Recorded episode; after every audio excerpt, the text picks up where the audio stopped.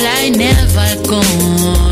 Imaginando que alguien me viene a buscar.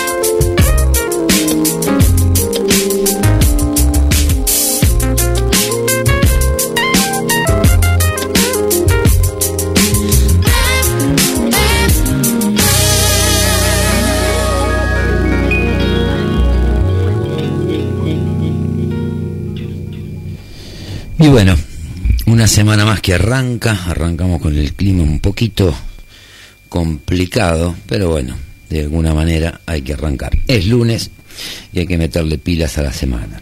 Bueno, lo destacable del fin de semana en la Argentina fue el tema de las elecciones en Jujuy, La Rioja y Misiones, que se llevaron a cabo ayer domingo.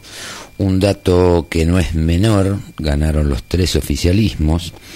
En Misiones eh, retiene el Frente Renovador de, la Concordia con el 64 por el sí, con el 64% de los votos, segundo Junto por el Cambio y tercero el Frente de Todos.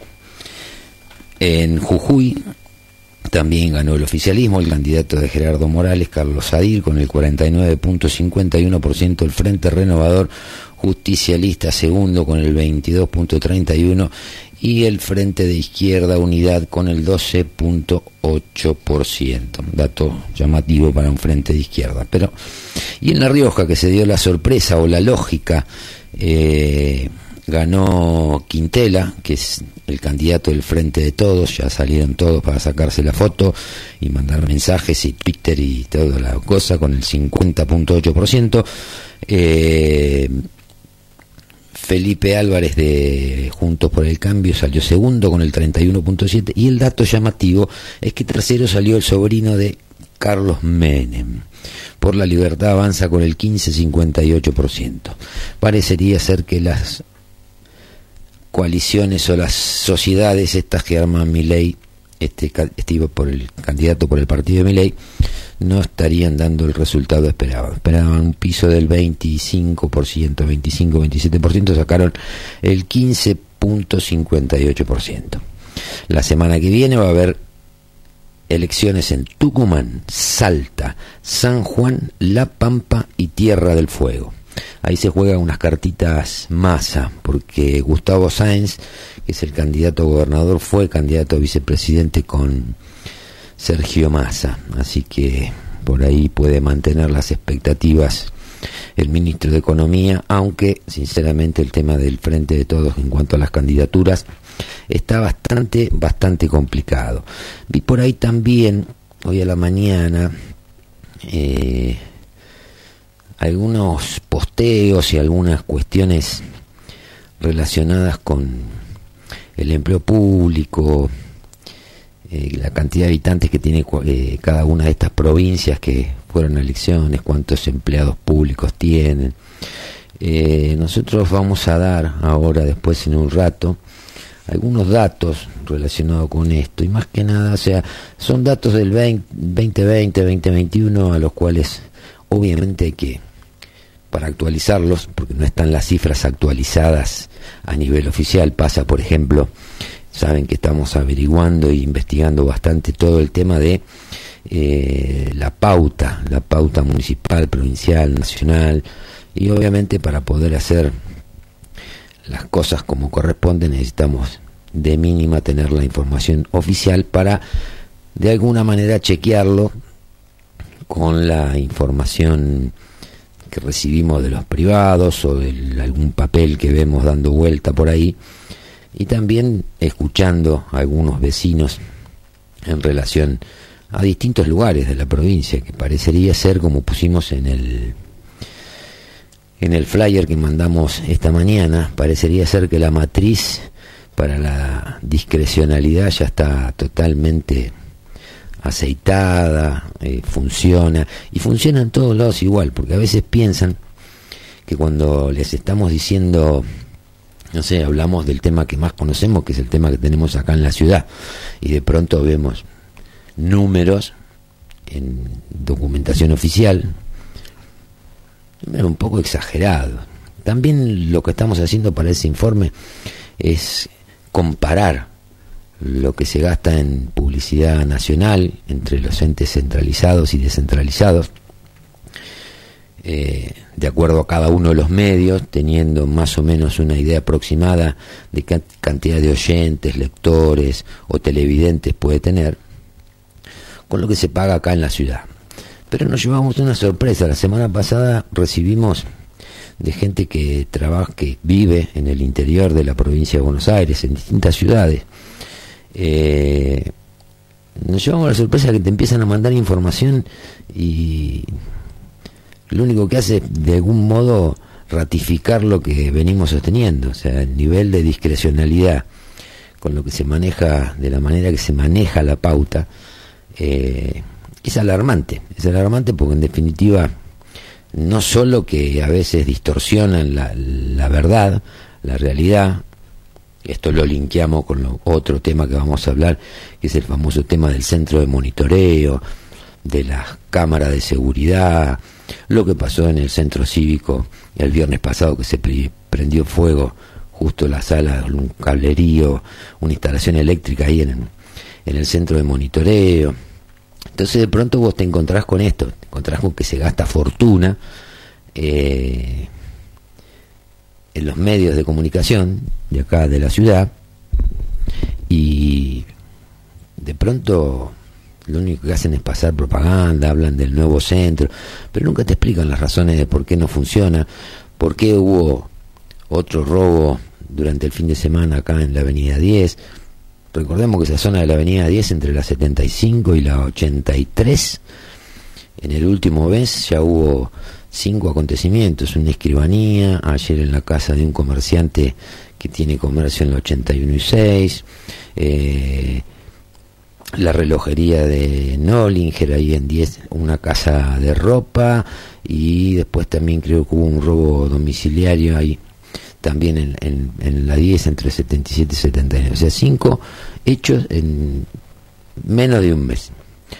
Claro, porque uno después dice zona liberada. Se enojan porque decís zona liberada. no sé qué es. Si en cuatro cuadras tuviste cuatro robos, cinco robos en el término de un mes, algo no está funcionando bien. El centro de monitoreo que dejó de funcionar porque lo están trasladando. No sé, ver también un poco lo que hablábamos la semana pasada, de cómo se establecen las prioridades. Y vemos que las prioridades se establecen de una manera bastante, bastante rara, porque en definitiva, como venimos diciendo, todos van haciendo su carrerita política para acá, para acá, para este lado, para el otro, me acoyalo con aquel, que poder de candidato con alguna chance como diputado, o hago alianza porque a este no le puedo ganar acá en la ciudad, pero si me hago amigo o negocio algo, algo puedo llegar a tener. Pero mientras tanto hacen su carrera política, lo hablábamos esto el viernes o el jueves, la gente sigue sin tener la más mínima solución a nada. Hay un estado de desesperación en algún punto, por ejemplo, en la, fuerza de seguridad, que sabemos que no están bien pertrechados, que no cuentan con los elementos, el tema de los chalecos, del armamento. Ahora le sumamos otra vez el tema de los de los choferes. Yo me pregunto, ya nunca nadie va a decir, mira, lo que vamos a hacer es esto y lo que aspiramos a lograr es esto. No, son todas definiciones vagas que carentes de ese, porque pongan, no quieren cubrir, dicen, acá en Necochea, que con esta incorporación de, de los conductores eh, no policiales, se van a poder cubrir las 19 cuadrículas de la ciudad. Digo, si la hacemos un poco más completa, la, la mira, para cubrir la currícula necesitamos tantos móviles, tenemos tanto, nos falta, después van a faltar los móviles. Y después vamos a tener policía afectado a cuidar al policía que maneja, que va sin armamento. Y que esto se viene hablando desde el año 2020. No es que se viene hablando desde 2021, perdón, eh, desde ayer. Y todavía no lo instrumentaron. No. Seguimos en modo campaña con todo, tirar eh, anuncios, como tiraron el anuncio la semana pasada de, que iban a, a, Brasil a traer plata, que Lula los largó duro sin ningún sin ponerse colorado y las cosas todos los días de algún modo u otro se van complicando. Hay un informe metiéndonos con esto también de la economía, para, digo, nosotros siempre hacemos estos, describimos estos escenarios porque son la realidad, no es que estamos inventando, que nos parece que hay un informe bastante profundo de, de Bloomberg y de Reuters, donde habla que en este momento las reservas son 6 mil millones de dólares negativas. Hablan también de que en los últimos días hubo retiro de depósitos en dólares de los bancos por más de mil millones de, dólares. Y bueno, todas esas cositas van como enfocando y tratando de marcar una hoja de ruta, que seguramente no es la que nosotros queremos, pero es la hoja de ruta hacia donde vamos. Tener las reservas negativas no es un tema menor, porque negativa es están manoteando los ahorros en dólares de, de los ahorristas.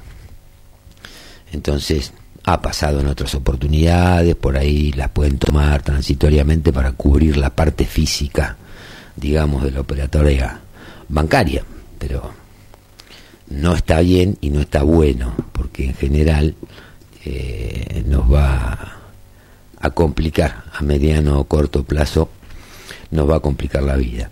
También vamos a ver eh, la cantidad de recursos por ahí que reciben las provincias, cuánto aportan las provincias a los distritos a la coparticipación y cómo se gasta, si, si uno puede decir que se, se, se ve manifestado, o sea, uno lo ve en obras. Y uno llega a la conclusión de que no, y seguimos con la misma, con el mismo disquito nosotros. Eh, hay una gran falta de gestión, muy poco criterio al momento de establecer las prioridades y la gente ya no da más. Mirá, nosotros vemos mucho los portales del interior, del interior de la provincia y también del interior del país. Y te puedo asegurar que cuando te pones a, mirar esas cosas, está bien que es bastante complicado cuando empezás a agarrar los reels del TikTok, del Instagram, que te empezás a reír y en realidad tenés un buen rato para pasarla bien, eh, por ahí se te pasa y uno eh, no se mete. Pero en estos días te vamos a ir pasando un par de, de portales para que veas como el pulso del país, como el pulso de la ciudad, de alguna manera va por otro lado completamente distinto a, a lo que dicen, a lo que vos lees publicado, a los anuncios y a todas estas cosas eh, que nosotros vamos viendo. Acá tenemos, por ejemplo, eh, lo que recibe cada localidad o cada distrito, ponele, este es el 2021, 2021, 2022, pero es una porcentaje de de pesos que recibe cada distrito para por cada 100 que aporta. Por cada 100 pesos que una provincia aporta, ¿cuánto es lo que recibe a cambio en el coeficiente que le corresponde por coparticipación? Entonces tengo atrás con números que son, a veces decís, ¿cómo puede ser esto? Y después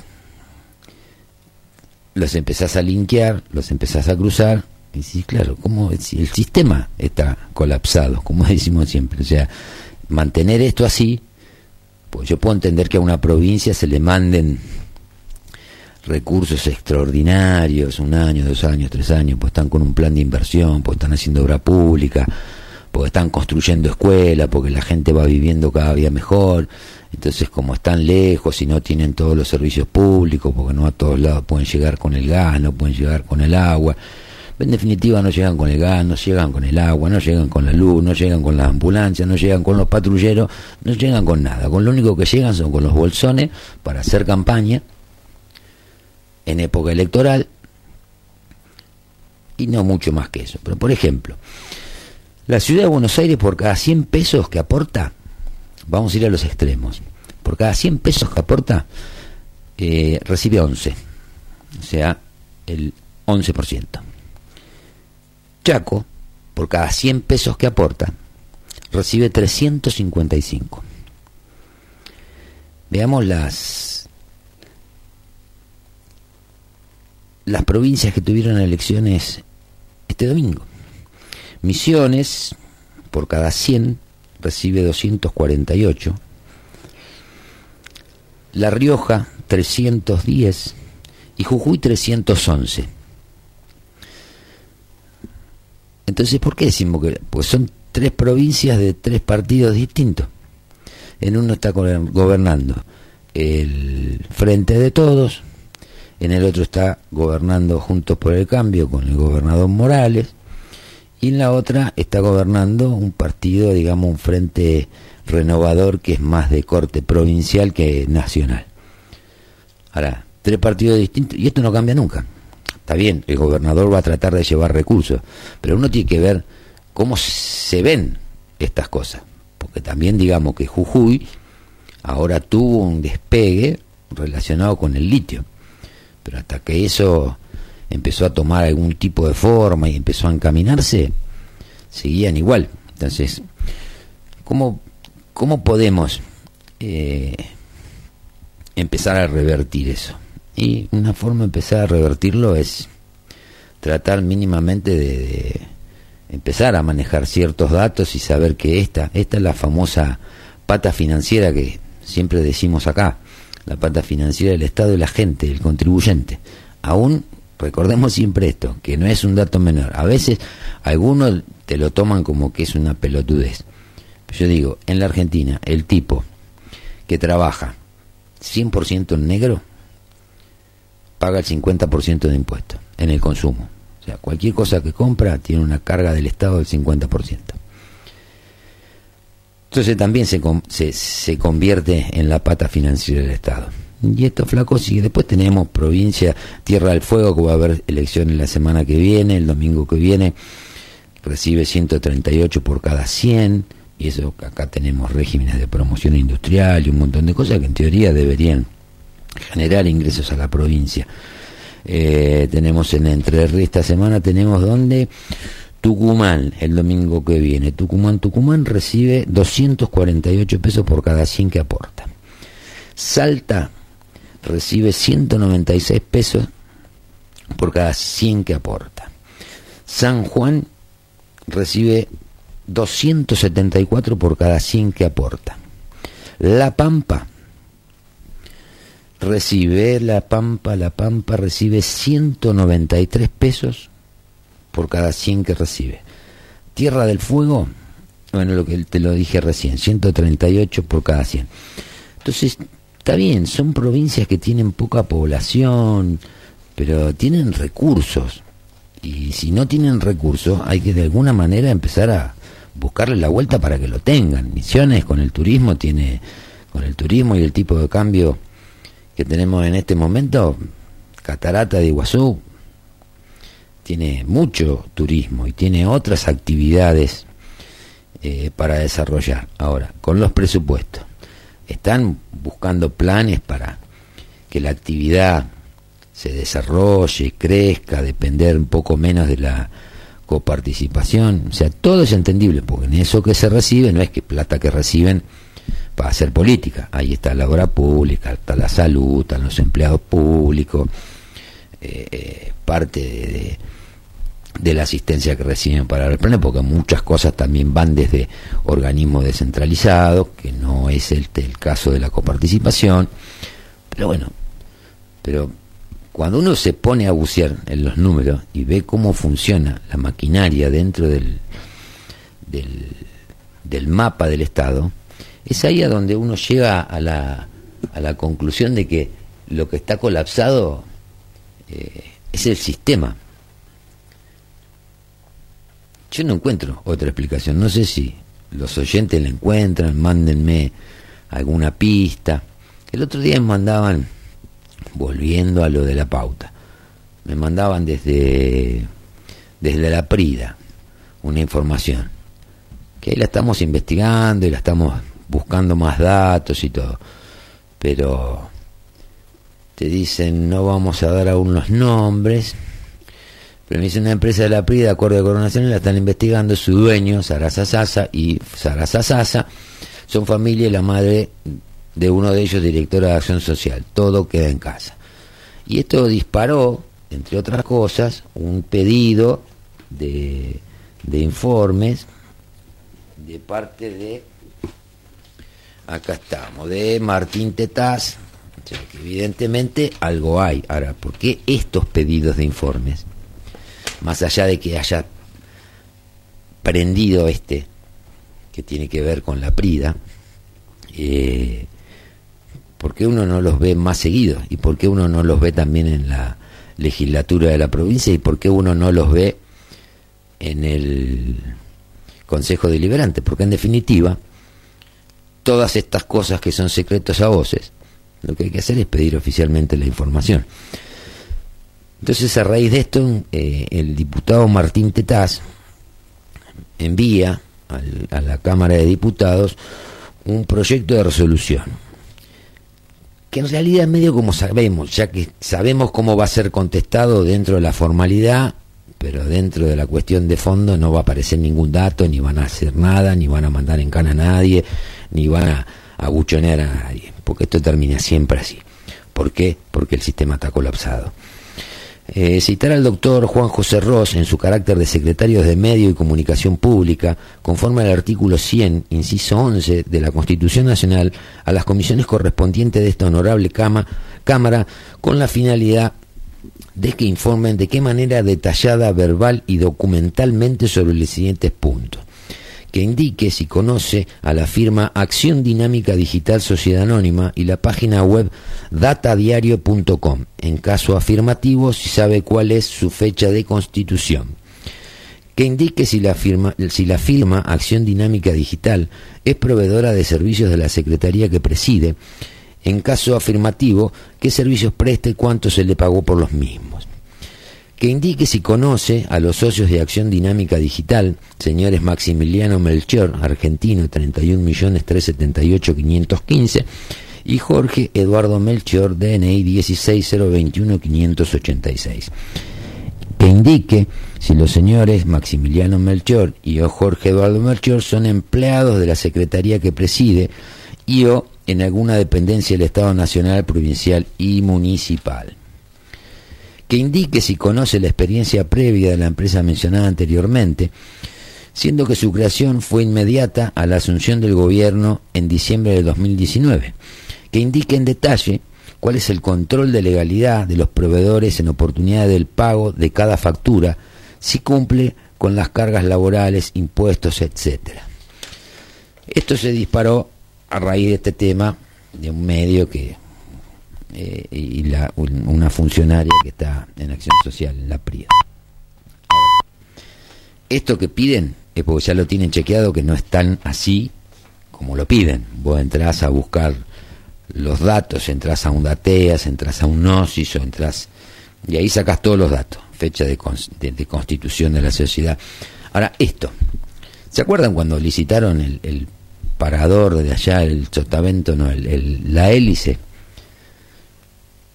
Que lo licitaron, creo que ahora se lo dieron por 20 años, a una empresa que no tiene trayectoria ni antecedente en el rubro gastronómico, que después estaba mal la sociedad, pararon la licitación y después la volvieron a hacer y se la volvieron a dar ya con los papeles acomodados. Ahora yo digo, si eso se pudo hacer en el caso de de este lugar de, entretenimiento acá en Necochea, que es que era la hélice. ¿Y por qué no se pudo hacer con el casino? Porque había, cuando fue lo de que apareció el cisne negro de, de Casino Victoria, pues fue un cisne negro, eso había una licitación a medida para un consorcio de empresas locales. Y como las condiciones terminaban siendo realmente ventajosas y trataron de comunicarlo por la menor cantidad de lugares posible, pero siempre uno tiene datos y tiene contacto, decir, che, mira, esto puede ser interesante. O sea, no es mi caso, pero digo que quienes están en búsqueda de negocios en una Argentina que está hecha a pedazo y, y apareció un cisne negro que terminó ganando la licitación. Entonces, bueno, por un temita relacionado con la escrituración, por una de las cláusulas del pliego, de raza, se la voltearon, pero en ese caso no la revieron. Directamente la voltearon y llamaron, corrieron el paso para hacer eh, un nuevo llamado a licitación.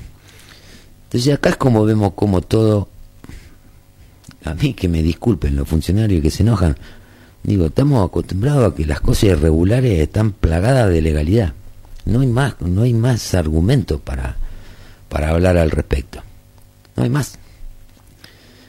Pero bueno, es lo que hay. Entonces uno ata esto de la pauta. Tenemos acá la rendición de cuentas y los datos de los movimientos de cuenta corriente y uno ve cada nombre facturando eh, pauta a la municipalidad. Decís, ¿cómo este, qué, tiene? Por tener un portal le factura 800 lucas a la municipalidad. Portal que lo miran 200 personas que son por día, pero son siempre las mismas 200 personas. No es que son 200 más 200 más 200 más 200. Entonces tenés 70.000 personas que miran el portal al cabo del año. Y en esto pagan 800 lucas, sociedades, nombre, empresas que facturan a través de cuatro, de cinco. ¿Qué es lo que tiene que ser así? ¿Por qué tiene que ser así? Para que encajen la rendición de cuentas, para que cierren los números, para que no sea... O gastarse... Yo a mí el automovilismo en sí no me gusta demasiado.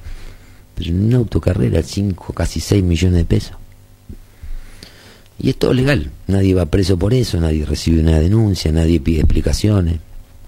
Gastarse 14, 20, 25, 30 millones de pesos en eventos sociales, eh, para hacer fiestas, está bien, el festival infantil hay que recuperarlo de alguna manera, pues está venido abajo del todo, pero a veces no son los momentos indicados para hacerlo. O sea, sí, uno, persona racional, debería decir, bueno, si la verdad tenemos que recuperarse en la situación que estamos, en la situación que está el país, la ciudad, que tenemos problemas de inseguridad, de esto, del otro, de aquello, por ahí no es el momento, por ahí es la forma del momento sería empezar a convocar a, entidades intermedias que puedan estar en condiciones y con ganas de cargarse el proyecto ese encima, pero no utilizar la guita de, del Estado para hacer algo que no trascendió. O vos viste imágenes así, el, porque el festival es el Festival Nacional de Espectáculos para Chicos.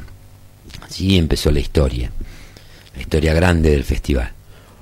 Hoy hay un poquito de publicidad en los portales locales, en alguna radio, te comentan.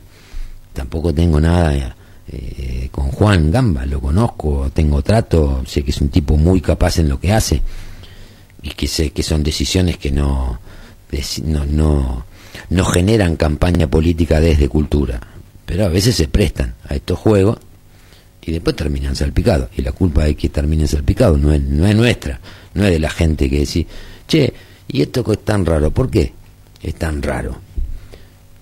La gente tiene el beneficio de la duda siempre.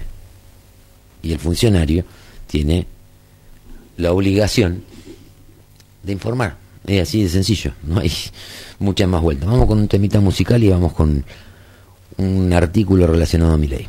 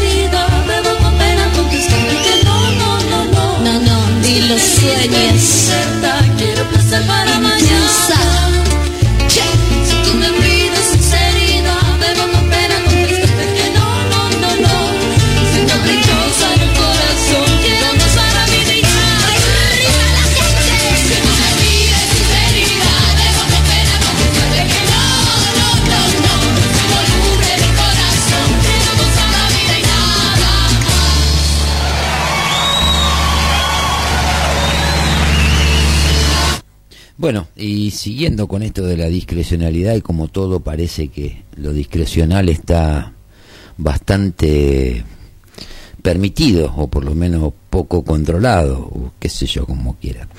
Acá tenemos por ejemplo información de Merlo. El municipio de Merlo contrató a Ángela Leiva y Daniel Agostini por 12 millones de pesos para que canten en una feria local.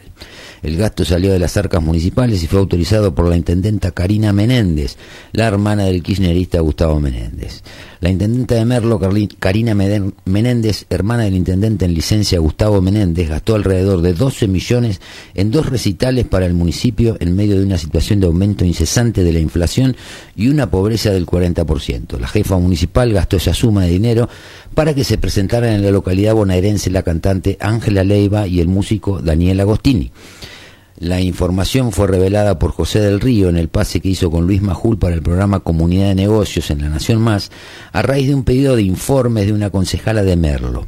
Allí, mediante un documento, se detalló que Karina Menéndez destinó 4.840.000 pesos para la contratación de Daniel Agostini para el show de cierre de la jornada del día 23 de abril de la Feria del Encuentro Cultural los días 22 y 23 de abril del 2023.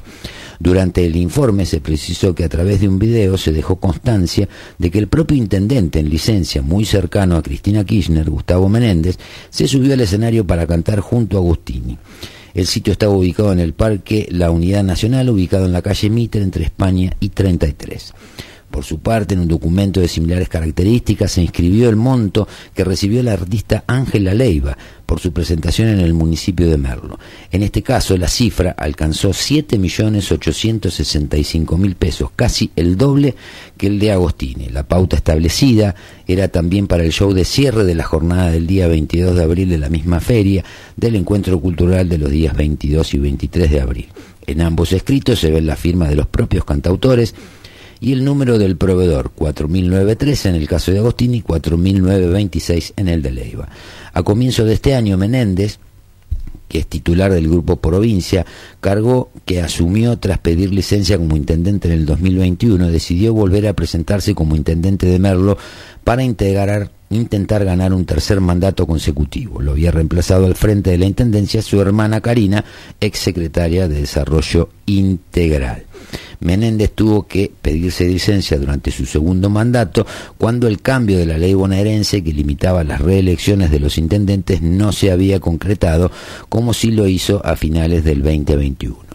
Por otro lado, a fines del año pasado, la Corte Suprema de la provincia anuló una condena en su contra. El fallo quedó sin efecto, es de 2018 y lo condenaba a dos años y medio de prisión condicional con inhabilitación perpetua para el desempeño de cargos públicos por un caso en el que se lo acusó del faltante de 600 mil pesos del Casino Central de Mar del Plata en 2007, en momentos en que era director provincial de casinos. Entonces, uno ve estas cosas y dice, ¿qué tenemos acá? Manejo discrecional de fondo, en momentos inadecuados, poco criterio para establecer prioridades, todo proselitismo.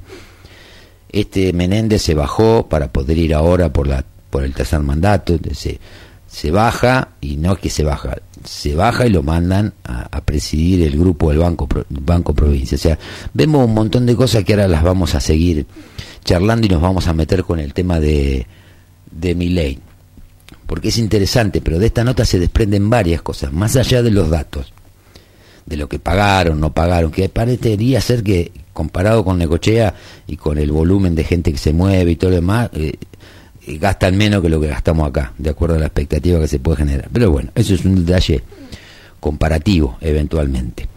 Eh, pero vemos eso, vemos el tema de cómo salen de un cargo y se meten en el otro y está todo bien, vemos cómo se anula un fallo de la justicia.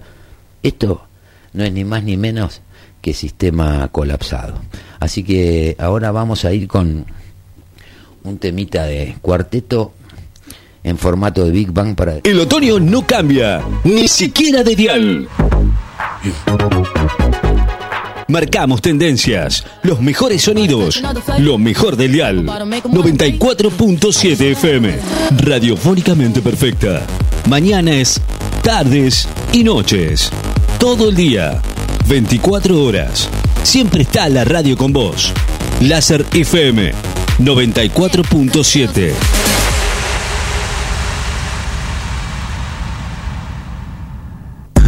Tu evento tiene que tener calidad. Tu fiesta tiene que ser inolvidable. DJ Ricky, DJ Donato. Musicalizamos todo tipo de eventos sociales. Dos DJs, cumpleaños, casamientos, fiestas privadas, infantiles, recepciones, desfiles. Ni lo pienses. DJ Ricky, DJ Donato. Lo más completo en sonido e iluminación. Más info. WhatsApp 2262 53 53 20. Redes. DJ Ricky, DJ Donato. Dos DJs. Necochea. Buenos Aires, Argentina. ¿Es tan difícil encontrar un profesional que haga las cosas bien y cuyos precios no sean exorbitantes? No. Alcanza con escuchar la radio. Si es profesional, su radio le ofrece el mejor plan publicitario para que su actividad sea conocida y su fama se multiplique. Llámenos. Tenemos un promotor dispuesto a visitarlo y a ofrecerle el plan más conveniente. Y su servicio o actividad llega a todas partes. Comunicate con nosotros al 2262 53 53 20. Panadería San Cayetano. El pan de cada día a tu mesa es de Panadería San Cayetano. Facturas, panificados, 67 esquina 50. Pan artesanal con horno a con la mejor atención. Panadería San Cayetano. El pan de cada día a tu mesa. Panadería San Cayetano. WhatsApp 2262 517926. Panadería San Cayetano. El pan de cada día a tu mesa. No estamos más en el centro. La marca no se llama más Beatriz Difonso. Pero seguimos fabricando los diseños más lindos de carteras, calzados y accesorios en cuero. Somos BDF, hecho en Necochea. Y nos encontrás en nuestro showroom, calle 38 3132. Abierto viernes y sábados de 16 a 20 horas. O cualquier día de la semana con cita previa al 2262 47 42 37. Y ahora también hacemos talles grandes del 41 al 44. Somos BDF, hecho en Necochea. Por gente que sabe lo que hace. BDF, hecho en Necochea. En NEC Electrónica reparamos todo lo que vos rompés. En NEC Electrónica solo reparamos lo que vos rompés. NEC Electrónica. Facebook. NEC Electrónica. Pasa en tu radio favorita, de lunes a viernes, de 16 a 20 horas. Playlist, la lista de los más nuevos, los mejores artistas del mundo. Suenan acá, de 16 a 20 horas, en Láser FM, una radio con experiencia. De eh, que se ha gastado en estructuras, por lo que se ve en los movimientos de cuenta corriente, solamente de estructura. En Necochea durante el 2022 se gastaron más de estructura, sonido y luces, más de 20, 25 millones de pesos. Más los artistas, la gente esta que vino para el festival infantil, eh, creo que pasó un cachet de, no me acuerdo si de 4 millones o 6 millones. Pero igual, son cifras eh, que sinceramente eh, en el estado en que está la ciudad, en materia de inseguridad, un montón de cosas, obra pública, gastar plata en esas cosas, tendrían que tener un poquito más de ingenio y buscar algunas alternativas. Se, baja, se barajaron hace años muchas posibilidades. Yo me acuerdo una vez, sin entrar demasiado en detalle, el tema de tercerizar el festival infantil con una empresa que podía tener, que no solo le, no le costaba pesos, no le costaba plata al municipio, sino que le generaba ingresos, un ingreso casi igual o mayor al que gastaban para hacer el festival infantil eh, a pérdida. Pero bueno, parecería ser como que a veces hay que gastar a pérdida para decir que se está invirtiendo en, en la gente, que se está invirtiendo en, en, en, en la población, en... no sé, son cosas, lo decimos siempre, el Estado no es lo mismo que una empresa, una empresa no es lo mismo que una familia, pero en líneas generales hay determinadas matrices, hay determinadas, determinados principios que rigen para todos y vos tenés que enfocar la gestión de cualquiera de las tres cosas a que esos principios o esos números se mantengan con un cierto equilibrio, cosa que no pasa o que no estaría pasando. Lo mismo pasó en otros municipios, entonces vemos que se repite el tema de los circos que arman para determinados festejos. Tenemos el tema de la pauta publicitaria. Tenemos el tema de la obra pública. Entonces vos empezás a investigar por distinta, en distintos municipios. Esto también nos debería sentir, nos debería servir para sentirnos bien, decir, bueno, no somos los únicos que nos estamos fumando esta discrecionalidad en el manejo del presupuesto municipal. Pues pasa en todos lados, pero lo preocupante de eso es que estamos ante un sistema, una matriz de, no digo de corrupción, pero sí de discrecionalidad para manejar los fondos donde nadie en definitiva termina de, de poder opinar o controlar lo que quisiera. Entonces cuando eso no es así, uno se pregunta, institucionalmente, los poderes están realmente ejerciendo su poder, uno de legislar, el otro de controlar, los consejos deliberantes, te dan la información, vos entras a todos los portales, en los últimos dos años o tres años está, la mayor parte de la información está toda parcializada, faltan cosas. Y tenemos muy reciente el tema de cuando se truchaban los datos del INDEC, los datos del crecimiento del PBI para pagar menos intereses yo no sé si lo hacen porque se creen vivos, no miden las consecuencias de esas cosas, porque en este afán que siempre tenemos de linkear las cosas, a veces el, el, famoso riesgo país tiene que ver con esas cosas. O sea, no solo con la situación financiera de las arcas del Estado, sino también en cómo la personalidad de quienes gobiernan que hacen lo que le parece, no miden los antecedentes que generan. Entonces vos cuando empezás a perder la confianza, por más campaña gigante que haga, es como decimos siempre, una vez que te, te descubren el truco se acabó la magia. Y la gente sabe que en todos los ámbitos nos están pasando como alambre caído. Y nosotros lo toleramos. Y esto tiene que ver con lo que siempre decimos. El que viene, aparte de tener para ir poniéndonos ahora un poquito en el tema de mi ley para después de las 10 de la mañana. Que no es el tema de mi ley, porque no es, o sea, pero eh, lo que nosotros tratamos de llevarle a la gente son distintas opiniones de distintos analistas o distintos eh, columnistas que por ahí hacen análisis que a nosotros no se nos ocurren y que de pronto los leemos y nos parecen eh, interesantes, piolas, eh, escuchables. decir, uh, mira, en esto tiene razón. En parte de lo que vamos a ver de, de, este, de este informe que hay de... No un informe, es una nota eh, de Fernández Díaz que salió publicada en, en el diario La Nación de ayer. Pero dice cosas, dice cosas, además de recomendar un libro en los primeros dos o tres párrafos, eh, que es muy bueno, y que lo voy a tengo buenas referencias, me han pasado algunas cosas y lo voy a, lo voy a leer porque más que retratos eh, son casi estudios de alta complejidad, de, muchas figuras de la política de Argentina. Que son las cosas que tenemos que empezar a tener en cuenta, porque nosotros decimos siempre lo mismo, y hasta que no nos demuestren lo contrario, creo que no nos vamos a correr de ese lugar.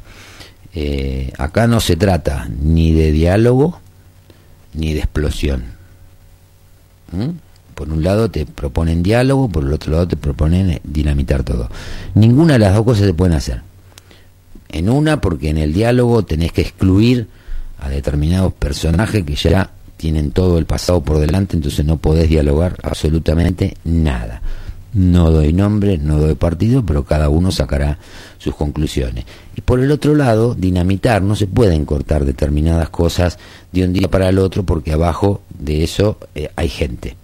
Hay gente que cobra planes, lo dijimos la semana pasada y lo vamos a seguir sosteniendo y remarcando. Hay gente que cobra planes, que tiene beneficios, que realmente lo necesita y vos no lo vas a poder dejar sin ingreso de un día para el otro. Como también hay gente que sabemos perfectamente bien que son ñoqui, que están metidos en el Estado hace 5, 10, 12, 15 años y que tampoco lo puede dejar sin laburo de un día para el otro porque eh, es gente y es sencillo. Vos dejás a la gente en la calle, te prenden fuego a la calle, se te termina el gobierno. Y esto sí tiene que ver un poco con lo que puede pasar con mi ley. Ayer estaban contentos que tanto el, eh, por la elección de La Rioja estaba contento el frente de todo y estaba contento justo sobre el cambio porque Miguel salió tercero. Pero no lo descarte, o sea, la gente, eh, mi ley en este momento, el otro día hablábamos de, del discurso del odio. Eh, y nosotros dijimos que para nosotros no es odio, lo que hay es un nivel de tolerancia muy baja de la, muy bajo de la gente y lo que hay es bronca. Y mi ley lo que está sintetizando sintetizando, es ese grito de bronca que tiene la gente contenido en el pecho, pero que por más bronca que tiene, debería asumir que yo puedo tener toda la bronca, pero yo no me siento capacitado para ser eh, presidente de la nación. Entonces necesitamos alguien que además de exteriorizar esa bronca, esté capacitado y tenga los elementos necesarios para poder de algún modo tener un plan de gobierno y tener cuatro años de gestión sin mayores inconvenientes. Cosa que sabemos, mal que nos pese, que en la Argentina es un tema bastante complejo. Sabemos cómo accionan estas células estatales que están enquistadas en distintos ministerios, en distintas reparticiones. Entonces, desarmar todo eso, sabemos cómo funcionan los sindicatos. Entonces, si, si esas cosas las sabemos, bueno, tratemos de buscar gente que en esto también se tienen que poner las pilas ustedes, los oyentes, ustedes que son los que van a votar, independientemente de ese fanatismo que podemos tener o esa preferencia, para no llamarlo fanatismo, eh, si realmente lo que estamos votando puede darle un poco de oxígeno a la gestión y empezar a, a encaminar, ni siquiera esperemos milagro, digo, que pueda tener un camino donde haya que poner un poco de todo, un poco de diálogo, un poco de decir, bueno, este es el plan de transición eh, para los empleados públicos, para la gente que está con los, con los planes, y bueno, esto se va a terminar en el 2025 una parte, en 2026 la otra, mientras tanto te vamos a ofrecer estas alternativas para capacitarte, vamos a transferir recursos del sector público al sector privado, tanto humanos como como económico, bueno, tiene que haber un plan. Entonces ya después si vos hiciste la advertencia de lo que vas a hacer, obviamente que te van a salir saltar a la yugular los sindicatos, lo de ATE, lo de SUTEBA, lo de acá, lo de Baradel, lo de todo, porque hay un montón de cosas para limpiar. En, la provincia de Buenos Aires, solo para dar datos, eh, por cada cargo docente que hay se pagan casi tres sueldos entre la licencia, la licencia de la licencia. O sea, en eso hay gente que obviamente tiene problemas de salud, ha tenido está con carpeta psiquiátrica. O sea, esos casos obviamente se tienen que atender y no queda ninguna duda. Ahora los otros que vienen desde hace años decimos, bueno, mira, esto o te mejorá o vamos a buscar otras, te reasignamos con tarea pasiva, con hay que empezar a buscar soluciones de ese tipo. Y mientras tanto, bancarse la presión, digamos, de, de todo el arco político y sindical que no siempre te la, te la hacen fácil. Pero esos son los números, ¿eh? O sea, no es que estemos inventando, como decimos siempre, no estamos inventando ningún escenario, nosotros estamos viendo cómo funciona cada una de las células del Estado, qué es lo que está haciendo, qué presupuesto tiene, cómo lo gasta, en qué lo gasta, si establece bien o mal las prioridades. Hay cosas que son descabelladas. Yo puedo tampoco eh, eh, acertar exactamente el orden exacto de las prioridades, pero hay ciertas cosas que hacen que son directamente descabelladas. Así que bueno, vamos ahora con un temita musical y nos metemos con el fenómeno Milley. Este sonido alerta que ha comenzado una nueva hora. No te resistas al cambio.